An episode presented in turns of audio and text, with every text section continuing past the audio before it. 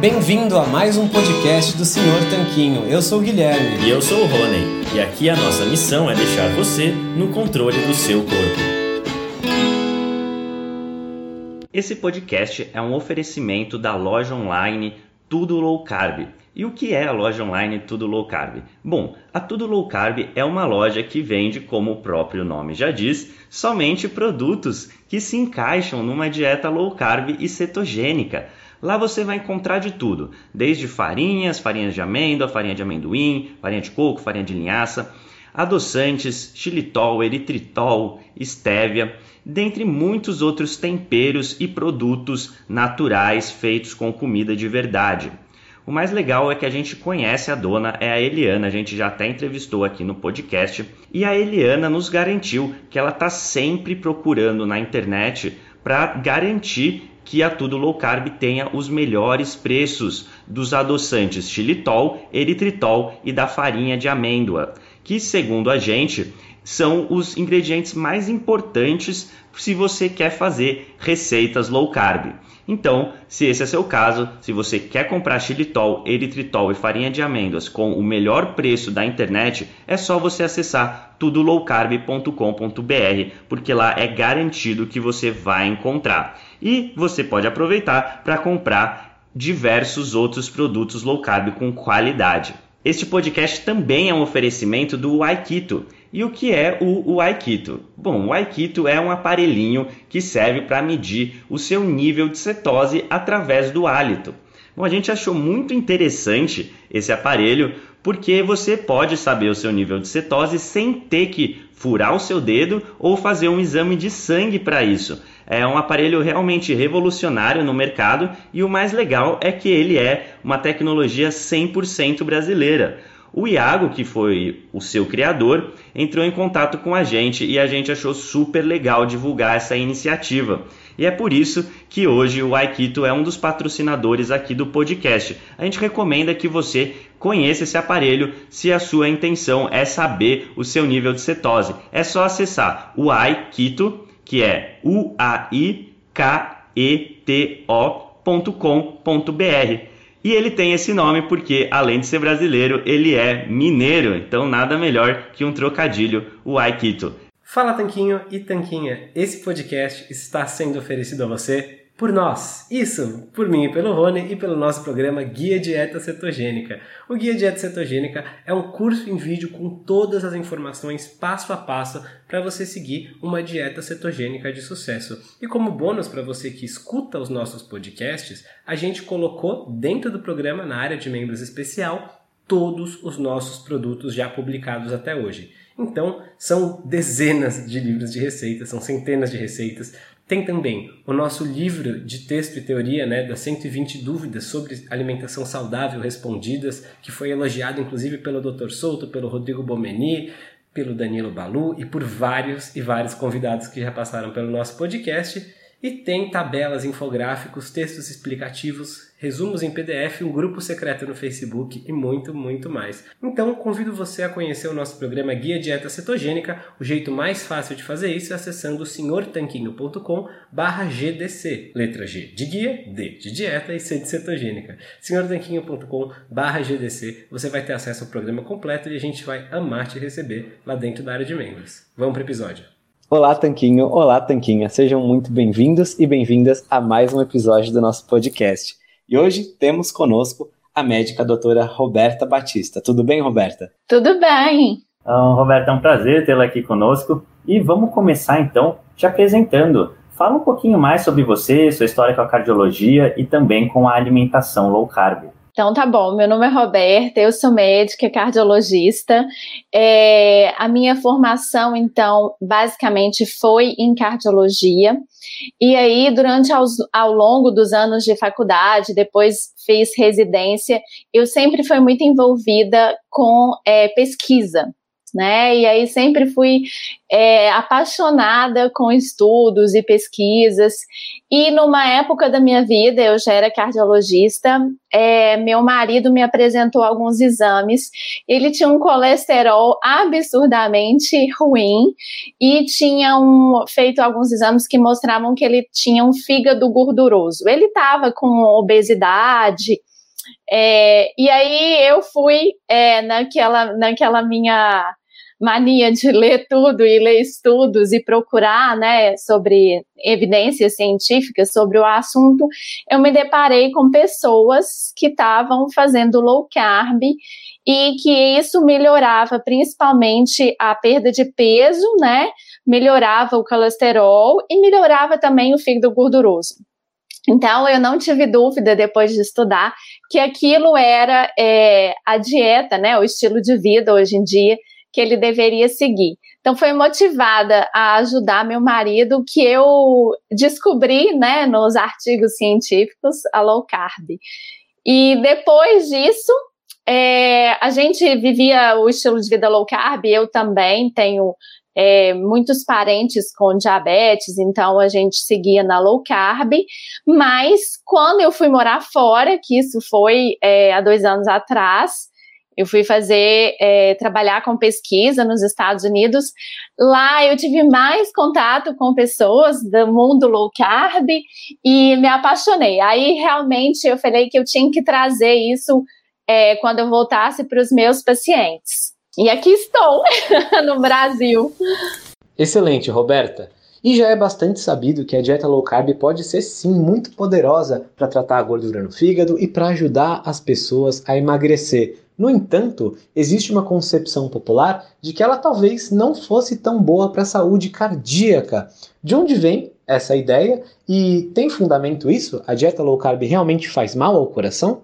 É, primeiro, eu preciso quebrar aí o mito. Não, não faz mal para o coração. A dieta low carb é baseada principalmente em comida de verdade, né? A gente sabe que o passo número um da low carb é tirar o açúcar. Seja aquele açúcar que a gente põe no cafezinho, seja o açúcar que está presente, por exemplo, no molho de tomate. Então, esse açúcar a gente precisa tirar.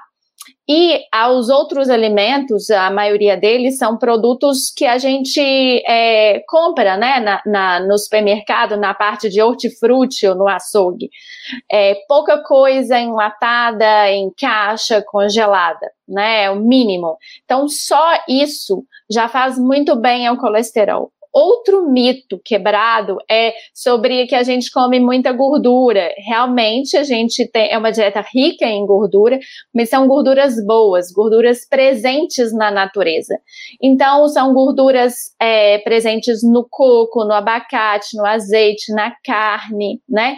Não são do, gorduras que foram feitas pela indústria. Por exemplo, a gordura trans. Não existe gordura trans na natureza. A gente fez e ela está presente nos salgadinhos, está é, tá presente principalmente nos produtos industrializados, margarina, né? Isso faz mal. Margarina faz muito mal. Perfeito, Roberto. E também acho que tem uma outra perspectiva que é de que não é que a low carb é mais elevada em, em gorduras, é que a dieta pregada por aí muitas vezes é muito baixa em gorduras em detrimento é uma alta quantidade de carboidratos, especialmente os refinados, que são da pior espécie possível para o ser humano, né? É, exatamente. É, existe esse, a gente compara, né? A gente fala que a dieta low carb. Existe até uma, uma questão lá fora, se esse nome, né? A gente deveria continuar usando, que é low carb, high fat. É, na verdade, a gente fala que é high fat, alta em gordura, comparando com a dieta que a gente tem hoje. Mas se a gente for comparar essa com a dieta que a gente tinha é, de 100 anos para trás, é uma dieta que todo mundo comia como a gente está comendo, né? A quantidade de carboidrato que eles usavam é, não é tão grande igual a quantidade de carboidrato e açúcar que a gente usa hoje. Então, realmente, você está certo, é uma high fat em comparação com a dieta de hoje. E nessa questão dos problemas cardíacos, então é possível evitar ou diminuir a incidência dos problemas cardíacos com a low carb? E se sim, quais tipos de problemas e por quê? Sim, sim. Ó, vou te dar a, a primeira, a principal, é, um pouco de número. Por exemplo, as doenças cardiovasculares são a primeira causa de morte no mundo, né? Aqui no Brasil, as, dependendo de estado para estado, às vezes câncer entra como primeira. Mas é, a gente pode pensar o seguinte: diminuindo os fatores de risco de doenças cardiovasculares, que a gente chama eles é, de síndrome metabólica, a principal, só para a gente é, ter uma ideia, que é hipertensão, ter um aumento da, da circunferência abdominal, então ter sobrepeso, obesidade, glicemias alteradas e colesteróis alterados, que é aqui triglicérides e HDL. O LDL nem entra aqui diminuindo já esses cinco fatores e que a low carb pode fazer isso e faz isso muito bem e rápido, a gente já diminui prim, o primeiro e principal fator de risco da doença cardiovascular, que é a que mais mata no mundo, né? Então, é, isso já é muita coisa que a low carb faz. Outras doenças, depois a gente pode conversar, é, que vão vir você diminuindo, é uma cascata, né? Você diminuindo esses cinco fatores que eu citei, você vai diminuir hipertensão, você vai diminuir infarto, você vai diminuir diabetes, né? Que é uma doença vascular, então entra aí também. Muitas pessoas dizem que começaram a fazer low carb e a low carb aumentou um pouco o colesterol para algumas pessoas.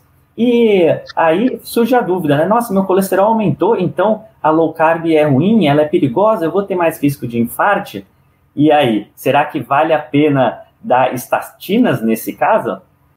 Ter muito cuidado com quando o paciente me, é, às vezes, muitas vezes eles chegam para mim e falam, olha, meu colesterol subiu com a low carb. E aí eu vou olhar não é bem o colesterol que subiu. A gente sabe que a gente, a gente tem um método é, ideal para medir o colesterol, mas isso é feito em pesquisa, né, que é para medir as partículas de colesterol. A forma comercial que a gente mede colesterol é uma forma é, de um cálculo, né? Então, se você é, diz que seu colesterol está aumentado baseado apenas no colesterol total, isso nem sempre quer dizer que seu colesterol subiu. Mesmo assim, que seu colesterol tenha subido, que seja o LDL o que subiu, a gente tem que ver sobre o seu HDL, a gente tem que ver seu triglicérides, a gente tem que ver outros fatores de risco que vão poder me dizer se realmente isso é ruim ou bom. Às vezes, é, esses pacientes que sobem o colesterol, sobem é, porque realmente o colesterol ia subir consumindo mais gordura, tá? Mas é uma taxa muito pequena e isso não causa malefício para a saúde. E eu já digo mais: a gente tem estudos agora saindo, é, vai sair daqui a pouco, que pacientes muito jovens, é, jovens, não sei muito jovens, é, que fazem muita atividade física, que têm um percentil de gordura muito baixo, em low carb, eles vão ter o colesterol em altos níveis, é, falando de LDL, e são pessoas super saudáveis com muito baixo risco cardiovascular. Então, acredita-se que ser jovem, atleta na low carb, é, o colesterol aumente e que isso não é ruim. A gente hoje já está vendo que, aliás, a gente sabe, né? Colesterol ele é preciso para o corpo da gente. Toda célula nossa tem colesterol. Então, é, isso tem que ser visto com muito cuidado. Só complementando, Roberta, então meio que não faria sentido falar em colesterol bom e colesterol ruim. Não.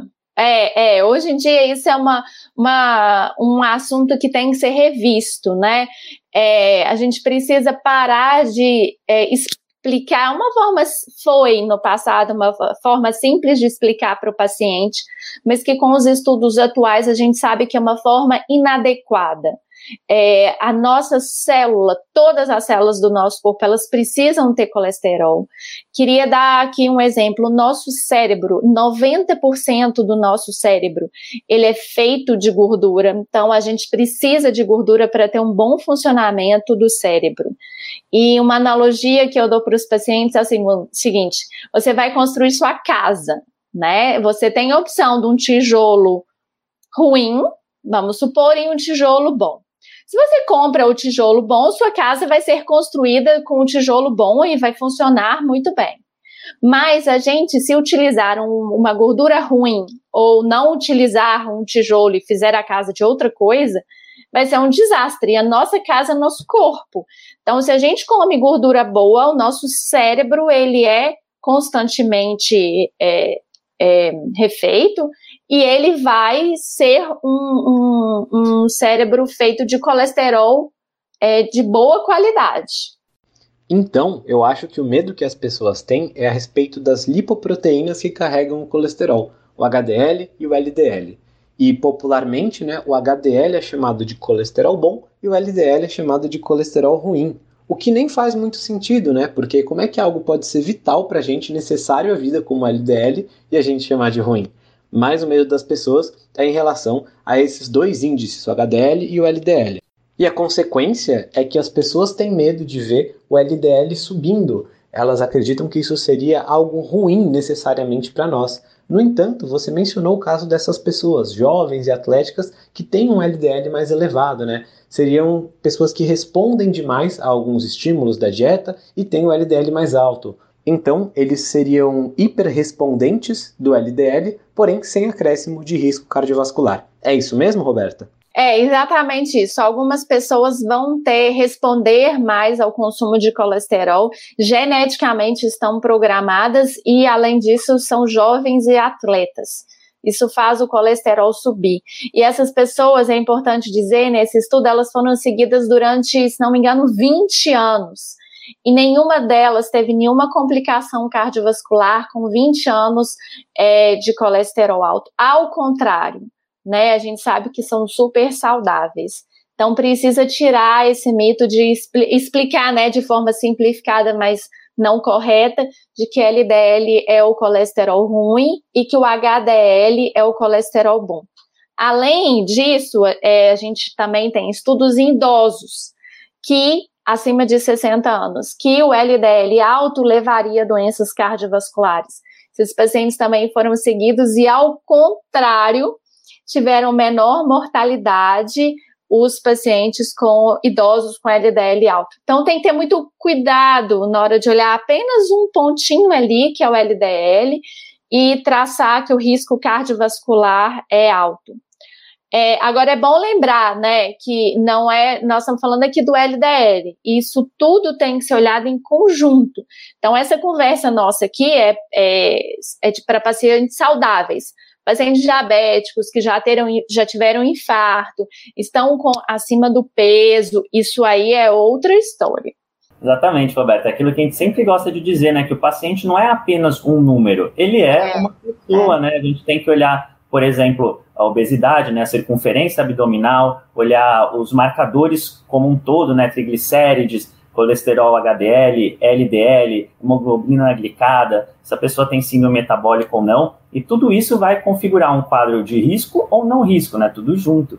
E, inclusive, às vezes a pessoa está com o colesterol total um pouco elevado para os padrões, né? Para aquele número que o laboratório põe como correto, digamos assim, uhum. mas a gente percebe que o estado dela como um todo é muito bom. É uma pessoa magra, que tem triglicérides baixo, é, não tem uma glicemia muito elevada em jejum, e aí não vale a pena, por exemplo, entrar com uma medicação nesse caso, provavelmente, né?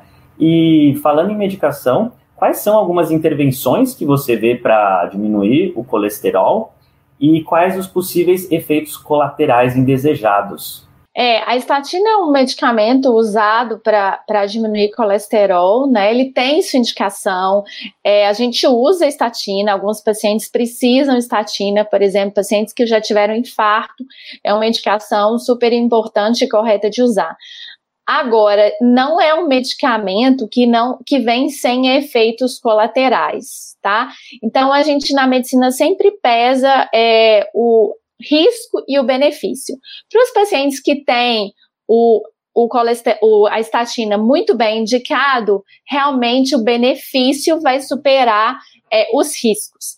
O problema é paciente que não precisa usar estatina usando estatina, porque ele não tem o benefício, ele só vai ter o risco, né? E o risco da estatina é principalmente a maior causa, é, o maior efeito colateral, né? O principal que deve atingir aí 30% das pessoas que usam estatina, é dor muscular. E essa dor muscular, às vezes, é incapacitante, dificulta o paciente fazer atividade física, por exemplo, né? E a gente não quer isso. Então, é, esse é o principal risco, mas a gente tem outros.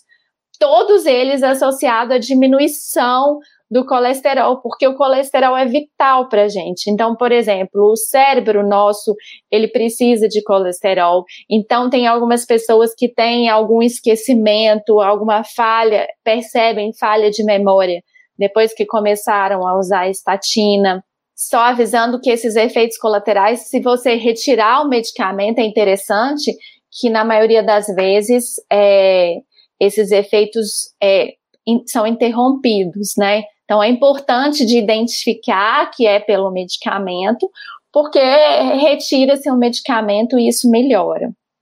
E a gente nota que muitas vezes as pessoas acabam buscando as estatinas sem ter a indicação, como você mencionou, como um, algum acidente prévio, né? Na verdade, é muito mais a vontade, muitas vezes, de abaixar o LDL na marretada, digamos assim, por é. causa desse medo infundado. Então, esses assuntos eles estão intimamente ligados, porque a educação a respeito do não risco de se ter um LDL mais alto está diretamente ligada a uma prescrição excessiva de estatina. Na, na medicina, a gente tem uma máxima, né, que é o seguinte: a gente não trata o exame, a gente trata o paciente. É justamente isso que você falou, né? Não vale a gente tratar o exame e abaixar aquele número de LDL se isso não for seguido de benefícios para o paciente.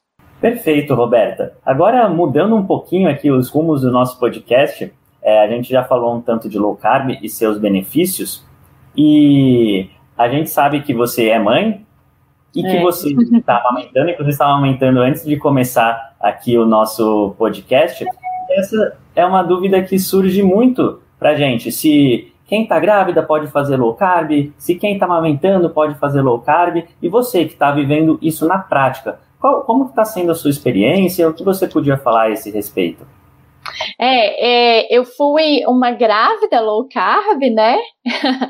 e é, é, só falando assim, tudo com orientação médica, né? Não fiz sozinha, mesmo sabendo sobre low carb, sendo especialista em low carb, eu sempre tive médicos que me acompanham, tá? Então, essas, isso deve ser feito com acompanhamento médico, mas para mim foi fantástico. Eu tive diabetes gestacional, eu tenho, é, sou pré-diabética, né? Então, a gente sabia que meu risco de ter diabetes gestacional era grande. É, já não sou muito novinha mais, e isso me colocava numa gestação de alto risco. Então, eu fiz low carb durante toda a gravidez, não precisei usar medicamento, ficou todo mundo muito emocionado e feliz depois no final. É, durante a gravidez toda, fiz meu controle de glicemia, as glicemias foram boas, não fiz é, açúcar zero, então, mas comi doce, tinha sobremesa, eu usava xilitol nas sobremesas. É, comidas industrializadas, é, raramente eu comia, tudo que eu comia, a gente que preparava, eu sabia o restaurante é, que a gente ia comer. Meu filho nasceu, foi um parto é, natural, sem nenhuma intercorrência, e depois fui amamentar. E, e também tive que quebrar aí alguns mitos, né, de amamentar, fazendo low carb, que não ia ter leite, e tudo isso foi quebrado. Ele nasceu um neném é, saudável e come muito bem. É, a gente não tem, né, é disponível para ele industrializados, açúcar. É, o, ele come carboidrato, é, mas tudo muito escolhido. E ao contrário do que é, né, muita gente às vezes falou, a minha gravidez eu não ganhei peso além do peso, controle da glicemia perfeito, a amamentação é, não é fácil, mas eu acho que a low carb me deu muita energia, muita disposição, é, e eu acho que esses são só mitos que a gente tem que pensar que, por exemplo, existe muitos povos e tribos indígenas e esquimós que eles são low carb desde sempre. E lá os meninos nascem na natureza, eles são amamentados sem nenhuma intervenção. Então não é só gente low carb moderno que está em cetose e é low carb, né? Tem muitos povos aí em cetose. Excelente. É uma outra forma de viver, porque a maior parte da humanidade, a maior parte do tempo, não vivia comendo um monte de açúcar e farinha o tempo é. todo, né? É. E é. nesse sentido, falando em comer o tempo todo, a gente sabe que muitas pessoas têm medo também de ficar muito tempo sem comer durante a gestação, por exemplo. Tem medo de fazer jejum e acabam até colocando bichinhos, ceia, o que mais for, várias vezes ao dia. Como que foi essa questão para você? É, durante a gestação, o que não se deve, assim, eu não sei, não sei se não se deve, não é recomendado fazer jejum, aquele jejum que você programa, né? Que você põe, vou começar agora e vou terminar daqui tantas horas, eu quero fazer tanto de jejum e seguir esse objetivo. Na, é, na a, o jejum na, na gestação e, e, na amamentação também, ele tem que ser feito no, naturalmente. É, a gente, eu falo o seguinte: está com fome, come. Não está com fome, não tem porquê. A obrigação de comer, ela tem que desaparecer, né? Então, é, o que acontecia comigo na gestação era eu não ter fome, eu nunca fui uma pessoa que gostou de café da manhã, sempre fui forçada a tomar café da manhã, agora eu estou livre. Mas então, na minha gestação, quando eu não tinha fome no café da manhã, eu não comia, na amamentação a mesma coisa. Eu acho que a gente tem que é, ter mais liberdade, né? Conhecer mais. Estou com fome? Não estou com fome. E o jejum acontece porque você não está com fome, apenas isso, não porque foi programado. É justamente, né? Ainda mais num período de mais demanda energética e nutricional, como é a amamentação e a gestação, a gente não deve ficar fazendo jejum forçado, porque provavelmente isso vai acarretar um déficit de nutrientes essenciais para a mamãe e para o nenê, né? Então é. é importante isso que você falou, de se conhecer, de entender o que é fome e o que não é. E acho que isso vem de uma maneira até que natural quando você começa a se alimentar mais da forma quando a gente evoluiu comendo, não é? É, é, exatamente. E aí eu queria falar aqui uma coisa interessante. Quando, é, né, na gestação, eu, eu falei que eu sou uma pessoa que não toma café da manhã, mas o que eu notei foi que a maioria dos dias eu acordava com fome. E aí eu comia. Se eu acordasse sem fome, eu não comia. Mas a grávida naturalmente tem mais fome. E realmente deve ser um mecanismo é, de é, proteção né, da espécie, um mecanismo evolutivo nosso, para proteger que a grávida sempre coma quando está a comida disponível. Então, acho que a gente tem que realmente reconhecer o corpo e, e seguir né, é, os nossos instintos. Com certeza, a partir do momento que a gente está mais afinado com o modo de vida adequado à espécie, por exemplo, comendo alimentos que a gente está adaptado evolutivamente a comer, é mais natural que a nossa fome se regule automaticamente também. E nesse sentido, passando um pouco agora para o que a gente até mencionou, né? Você até mencionou de passagem que antigamente é, as tribos, muitas vezes, indígenas, inuitas, inuitas, esquimós, enfim, viviam numa alimentação low carb, as crianças cresciam nesse contexto. Como que deve ser essa introdução alimentar para as crianças? Porque a gente vê muitas pessoas hoje em dia amamentando pouco e depois indo direto para as papinhas, e que são muitas vezes industrializadas. Então, como fica essa questão de colocar comida de verdade para os bebês para eles começarem essa introdução alimentar na vida deles? É, é, é, muito interessante, é legal de ver como é que eles são é, formados, né, para comer comida de verdade.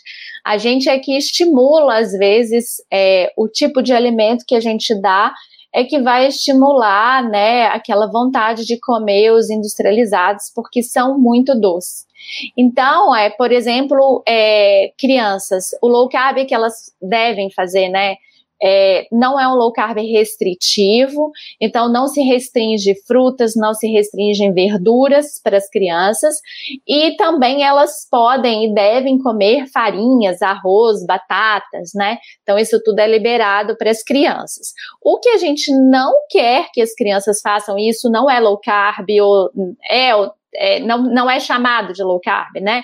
É, é, comida de verdade. Isso, independente de ser low carb ou não ser low carb, a comida da criança deve ser não com não adição de açúcar e a não industrializados, que contém muitas, é, muitos é, produtos químicos, né? Os nitritos e nitratos, estabilizantes, conservantes.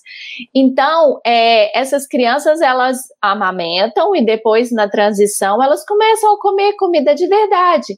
Então, cenoura, é, tomate, elas comem carne, né? Então, rapidamente você já introduz a carne para essas crianças.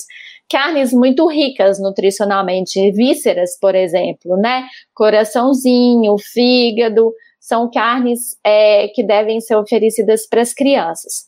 Elas não devem comer açúcar, né? É, isso qualquer pessoa é, é, isso é do entendimento de, de todos os profissionais, sejam eles low carb, não low carb, né? E as farinhas devem ser dadas com muita cautela. Então, hoje, por exemplo, a gente fez pão para o Thomas. Um pão feito em casa, eu sei a farinha que eu usei, eu sei os ingredientes que eu usei. Não é um pão de forma, que tem muito mais coisa ali. É, além de farinha, água, fermento e azeite, né, óleo para fazer o pão.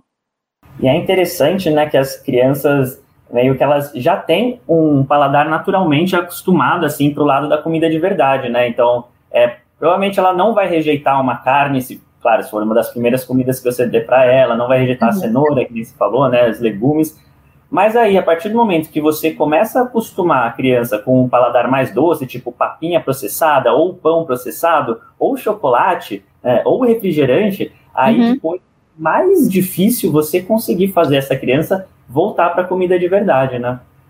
É, isso é verdade. E, aliás, isso acontece com adulto também.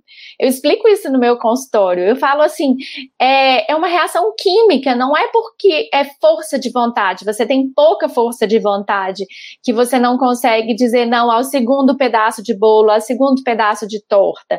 É uma reação química. Então, esses produtos é, industrializados têm uma, uma porção de açúcar adicionado muito alta. São carboidratos refinados. E isso faz a nossa glicemia subir subir. E quando a nossa glicemia sobe, a nossa insulina também sobe. E aí depois a nossa glicemia cai. Quando isso acontece, o corpo quer mais. Então, isso acontece com adulto, isso acontece com crianças.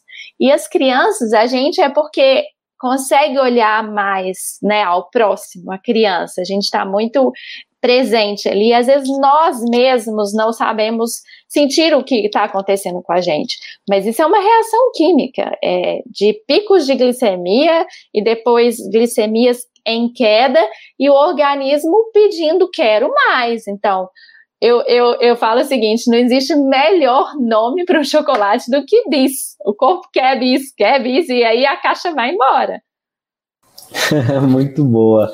E é engraçado isso, né? Esse nome bis e tudo mais, é. porque ele até denuncia numa pergunta que às vezes os pais, mães fazem, a gente recebe bastante nas mídias sociais e tudo, que é assim: puxa vida, é, meu filho quer comer às vezes dois ovos por vez, três, será que não é muito? Será que às vezes parece que ele quer muita carne?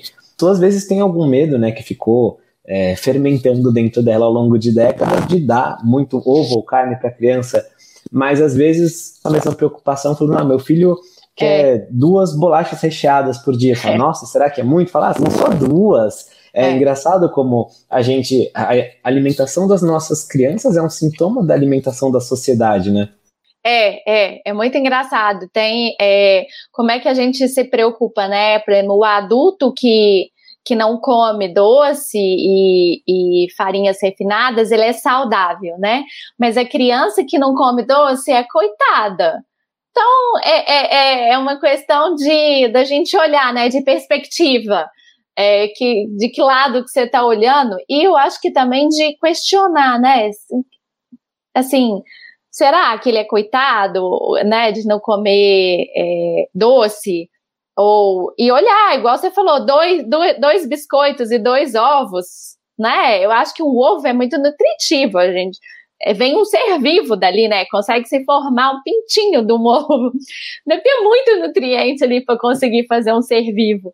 E o biscoito tem farinha refinada, transgênica, tem gordura trans, né? E ele, para ser nutritivo, pensa, é biscoito E eu lembro também, tem um certo tipo é, de iogurte que dá muito para criança, tudo tem que ser fortificado, porque no, os ingredientes que estão lá não trazem nenhum nutriente. Então, acho que a gente tem que questionar mais, né? Com certeza, né, Roberto? É engraçado que o iogurte que é incentivado para criança não é o iogurte natural, dois ingredientes que é azedinho, na, mais natural, gordura boa. Não, é aquele iogurte cheio de corante, açúcar aromatizante que vai deixar a criança viciada em açúcar e depois ela não vai querer é. comer natural. É, é, é muito perigoso. Se a gente for ver, a gente está treinando as nossas crianças desde cedo a ter um paladar muito puxado para o doce.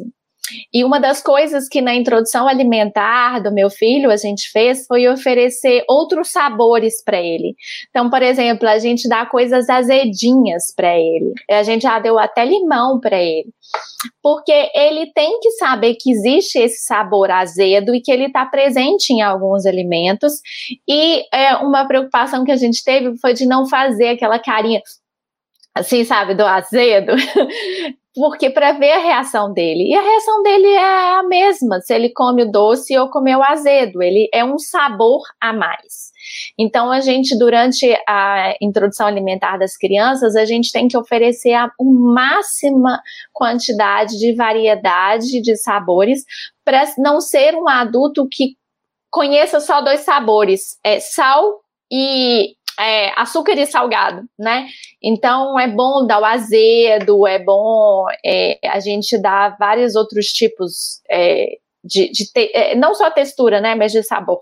Incrível, Roberta, muito bom mesmo. E como deu ver que você é uma mãe bem, bem preocupada nessa questão de acostumar seu filho com comida de verdade, com sabores naturais, então a pergunta agora é com relação ao futuro, né? Que por enquanto ele está mais amamentando, como você falou, e como você acha que vai ser a infância dele? Como você imagina isso no futuro com relação à alimentação? Daqui a pouco tem escolinha, tem amigos, tem festinha de amigo, e tem é, essas pessoas às vezes vão estar comendo, a gente sabe, o que a gente falou mal até agora é, vai ser uhum. o que ele, ele, vai encontrar. E como que você vê isso é, para os próximos anos? É, é uma preocupação que a gente conversa, e mas eu acho que ele tem que ser introduzido de forma natural para esses alimentos. A gente também, né? Nós estamos num lockdown, no, numa, numa pandemia, então assim a nossa é, é, oferta né, de alimentos diminui muito porque a socialização está sendo restrita. Mas assim que os restaurantes abrirem, as festinhas começarem, as, ele ir para a escola, ele vai estar em contato com comidas é, que a gente evita em casa. O que, que eu penso? Que a nossa maior parte do tempo a gente deve tentar comer o melhor que a gente deve. Claro que vão existir exceções, e aí é que a gente quer ensinar para ele ele vai comer esse tipo de alimento durante as sessões. Então, vai ser na festinha, vai ser é, no aniversário, né? Vai ser em datas comemorativas. Eu acho que mesmo assim, é, ele não vai ser tudo que ele vai gostar. Por exemplo, eu acho, eu acho, e isso vem de experiências de outras pessoas, né, outros filhos, que não fizeram uso de refrigerante, nunca consumiram refrigerante. E, por exemplo, quem nunca consumiu, quando consome, não gosta. Né? É, então eu acho que essa mudança de paladar que a gente está tentando fazer nele é que vai, ele vai fazer as escolhas. Por exemplo, talvez um chocolate ao leite para ele vai ser muito doce. Igual para mim é. O, é. Outro dia eu queria um doce, queria doce, estava ansiosa, né, com essa situação de pandemia. Falei, vou comer um doce. E aí fui lá e comprei os 60% e comi. Falei, que coisa, né? Eu sinto que 60 é tão doce. Como é que pode comer um ao leite? Então, é, é, um treino de paladar, né? E, e, acho que com ele, desde pequenininho, vai ser assim. Talvez ele vai comer um chocolate ao leite e vai falar, hum, não gostei. Ou vai deixar o chocolate ao leite só para as situações, não sei, de estresse. Vamos ver. ah, que legal, Roberta. Faz muito sentido isso, né? De que o paladar sendo treinado, ele também é. vai rejeitar muita coisa excessivamente doce. E Roberta, você mencionou bastante da alimentação ao longo desse podcast. Com certeza esse é um hábito saudável na sua vida e que você está também passando para o seu filho. Isso é tudo muito legal. Quais outros hábitos saudáveis você tem, além da alimentação, que você acredita que são importantes e necessários para o seu bem-estar físico, mental, social, enfim? É, eu sempre fui uma pessoa que fez atividade física. Eu, assim, a gente sabe que atividade física tem pouco, é, pouca ajuda, né, em perda de peso, que essa ajuda que ela tem é mais em bem-estar, é mais é, fortalecimento muscular, mas faz muito bem para a mente, né, e eu sou uma pessoa que não consigo, estou sofrendo nessa situação que a gente está, porque eu nado, eu faço natação, então as piscinas estão fechadas, eu sou uma pessoa que nada quase todos os dias. É, tentei me adaptar na corrida, é, caminhei durante a gestação toda, é, mas atualmente estou é, sedentária, sofrendo com o sedentarismo. e outro, é, outra preocupação minha em relação ao sono. É, durmo muito bem, mas tenho que admitir que estou é, precisando melhorar aí, tirar as telas né, na parte da noite, pelo menos uma hora antes de dormir. Essa está sendo a minha meta tá? Para a gente poder ter muita melatonina para poder dormir. Ótimos hábitos, Roberta. É, o sono acho que é um problema, assim, todo mundo acho que busca melhorar, né? Muita gente, pelo menos, busca melhorar essa parte. É. A gente está chegando na parte final aqui, Roberta. A gente queria que você deixasse suas mídias sociais, por onde o pessoal pode te acompanhar, e também uma mensagem final, se você tiver. Sim, então é, no meu, meu Instagram é doutora.robertabatista. É, eu tenho um site também, que é www.robertabatistadotora.com.br. Ela eu dou muitas dicas e passo meu dia a dia low carb. E uma mensagem final que eu queria dizer para vocês é que é, sejam é, perceba o corpo de vocês e só coma se tiver com fome. Eu acho que essa é, é, é a dica principal. Acho que a gente não tem que é, ter a obrigação de comer em três em três horas.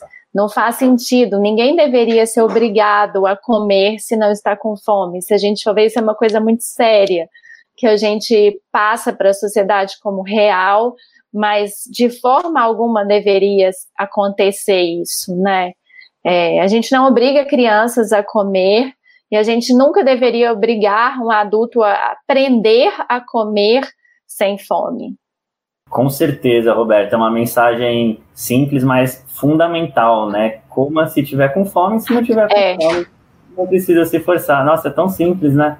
Como é que a gente conseguiu mudar isso, né? É, não tem nenhum bicho que come porque deu o horário de comer. Ele come se ele está com fome. E a gente também deve seguir essa evolução natural. As crianças, bebês, só comem se estão com fome. Mas a gente é, passa isso como saudável e o ser humano tem medo do, né, de não ser saudável, do que pode acontecer. E uma das coisas que falaram pra gente é que saudável é comer de três em três horas. Então a gente está seguindo a regra do que falaram pra gente. A regra é do humano, né? Não da natureza. É nessas horas que a gente vê que o marketing é incrível, né? Convence a gente de fazer uma coisa que é menos prática, menos fácil, menos natural, até menos gostosa, é, e convence de que isso é o saudável. E a gente tem que ficar argumentando de que isso não é, não o contrário mais. É, é, é fantástico como é que chegamos nesse ponto. Então, Roberto, a gente chegou aqui à parte final do podcast. Muito, muito obrigado pela sua presença, pela entrevista. Ficou incrível e com certeza quem escutar até aqui vai adorar. Obrigada a vocês, foi um prazer estar aqui e conversar. Eu, adoro conversar sobre low carb, sou uma pessoa é, que adora falar sobre low carb, um pouquinho que eu sei, né? É, com certeza, ficou ótimo, deu para ver que você gosta mesmo do assunto e aplica no seu dia a dia, né, que é o mais importante. É, é, eu falo que low carb, às vezes a gente fala dieta, né? Mas low carb já é para mim um estilo de vida. É, não tem volta, não tem. É, e nem quero, assim, né? Então, realmente é, eu sou uma pessoa melhor depois do low carb, com mais disposição, mais saúde. É, eu era uma pessoa, não falei, mas só de curiosidade aqui, se eu tiver um tempinho, é, eu tinha muita enxaqueca. E tomava medicamento para enxaqueca, profilaxia, todos os dias tomava medicamento.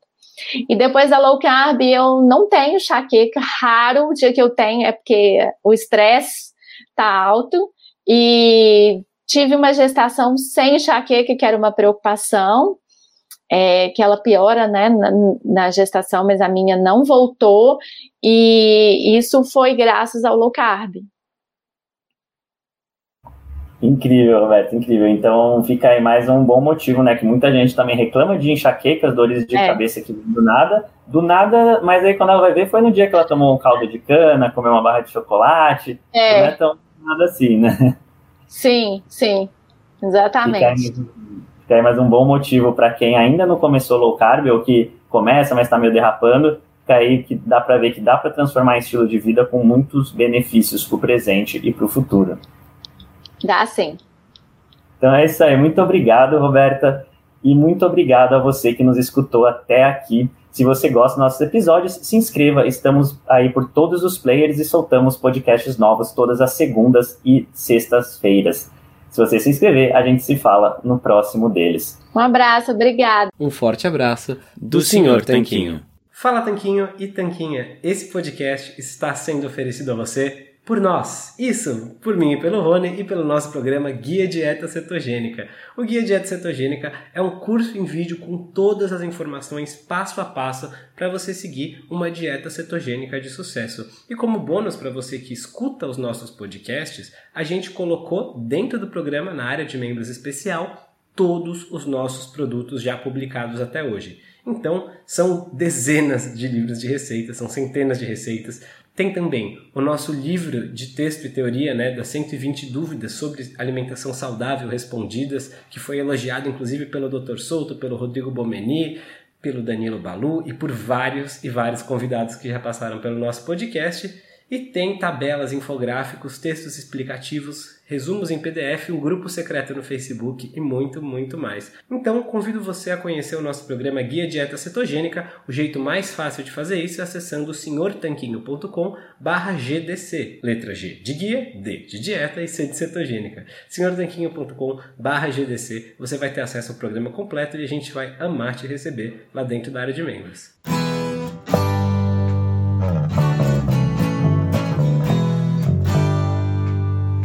Você acabou de ouvir mais um episódio do podcast do Senhor Tanquinho. Não deixe de se inscrever para não perder nenhum episódio com os maiores especialistas para a sua saúde.